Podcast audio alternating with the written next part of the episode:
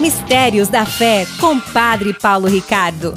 Porque a primeira coisa, antes de falar de santidade, é que eu tenho que falar de salvação. E do jeito que vão as coisas, não vai ter nem santidade nem salvação. Então vamos lá, vamos consertar. Vamos começar ano novo, vida nova. Trate de fazer seu exame de consciência e entrar na fila do confessionário. Se livrar dos pecados mortais e quem está em pecado grave, faça favor de não vir se não vir receber a comunhão, porque quem está em pecado grave não pode receber a comunhão. Vai fazer mais mal do que bem a você. Ai, padre, o senhor é muito intolerante. Eu tenho direito de receber a comunhão. Meu irmão, não é questão de direito. Um paciente que está na UTI tem direito de comer feijoada? Direito até ele tem. Eu não aconselho. Porque a comida é forte demais, vai matar o paciente, sim ou não? A Eucaristia é o alimento dos fortes. Se você está com seu organismo espiritual íntegro através de uma confissão, comungue. Se não, São Paulo já avisou, vai fazer mais mal do que bem você vai receber uma indigestão espiritual, para dizer uma, usar uma metáfora bem light. Então, é aqui que vem o Os Santos ou Nada. Vou pegar um caso concreto que eu dei agora da história da pornografia. Vamos pegar o caso de um jovem. O jovem vem se confessar, faz de conta. O jovem vem se confessar e diz assim: Padre Paulo, não consigo me livrar do vício da pornografia e da masturbação. Eu disse: é porque você nunca tentou? Não, padre, eu tentei, eu tô, sou sincero. Sim, você tentou. Você não deixa terminar a frase, não deixa nem eu molhar o bico. Você tentou parar de masturbar e de ver pornografia, mas você não tentou ser casto.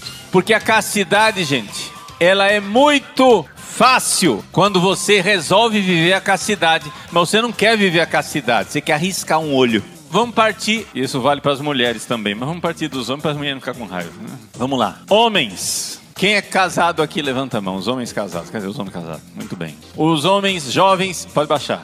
Os homens jovens agora que ainda querem casar, levanta a mão. Os solteiros que ainda querem casar. Mulherada aí, vai, vai vendo aí quem quer casar.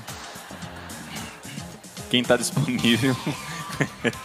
tá. Homens casados e homens que querem se casar. O que é que você diria se a sua esposa, você já está casado, faz de conta que você já está casado, a sua esposa, você apresenta um amigo para ela. E ela olha pro amigo, me desculpa a crueza, mas te, é, é para a salvação das almas de vocês, eu tenho que falar, tá? Dá licença? Posso? Posso?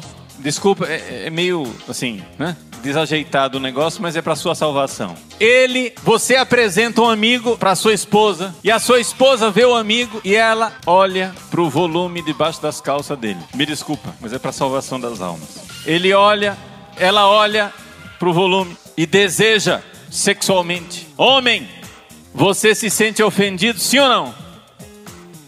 E os homens aqui não estão. Quem não tá, não tem problema tá?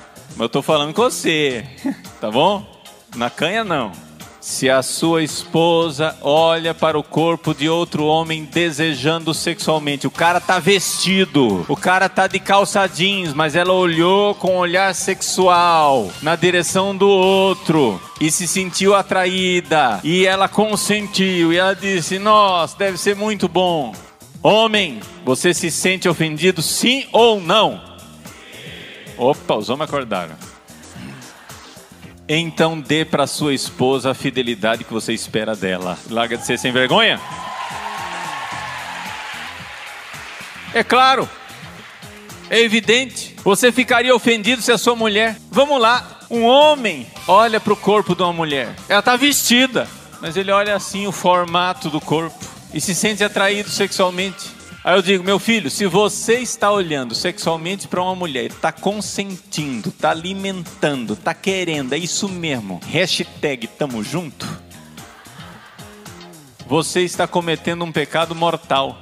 Não, padre, pelo amor de Deus, como assim? O senhor é exagerado, o senhor é radical.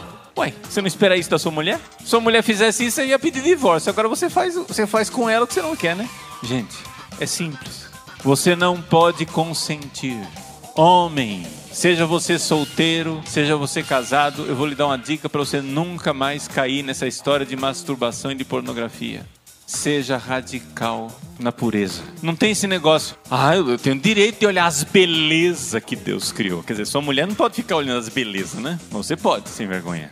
Ah, padre, mas ela está vestida. Pois é, o outro também está vestido. E você não gosta da história. Então, vamos prestar atenção, gente, que quando você faz isso, você tem que se comportar da seguinte maneira. Você, as mulheres estão entendendo que isso vale para elas também, tá claro isso? Eu só estou batendo nos homens, pra, é para todo mundo.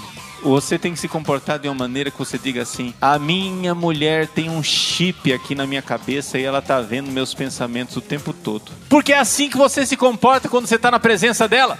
Quando a sua mulher está do lado e vem lá uma mulher que você está vendo assim, você de longe está avaliando o tipão, de longe, você avaliou o tipão assim e diz: Ih, não vai prestar e você já desviou o olhar. Por quê? Porque se você fixar o olhar, sua mulher já está com o cotovelo pronto, sim ou não? É ou não é verdade?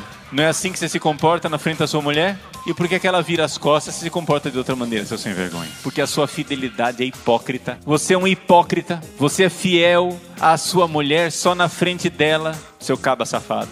Você é hipócrita. Seja fiel na frente dela e quando ela não está aí. Você vai ver o seguinte: se você disser, minha mulher está vendo meus pensamentos, minha mulher está no Brasil, eu estou lá em Bagdá. Eu olho uma mulher, leva um choque, não posso, senão minha mulher vai pedir divórcio. Ela está vendo meus pensamentos. Eu garanto a você que se você se comportar assim, nunca mais você peca contra a castidade. Sabe por quê? Porque o principal órgão sexual que você tem é o cérebro. E se você consente, você cria uma alteração cerebral. As pessoas têm dificuldade de entender isso. O problema não está nos órgãos genitais o problema não está, vamos falar mais claro, no pênis e na vagina. O problema começa no cérebro, porque o principal órgão sexual que nós temos é o cérebro. Mistérios da Fé, com Padre Paulo Ricardo.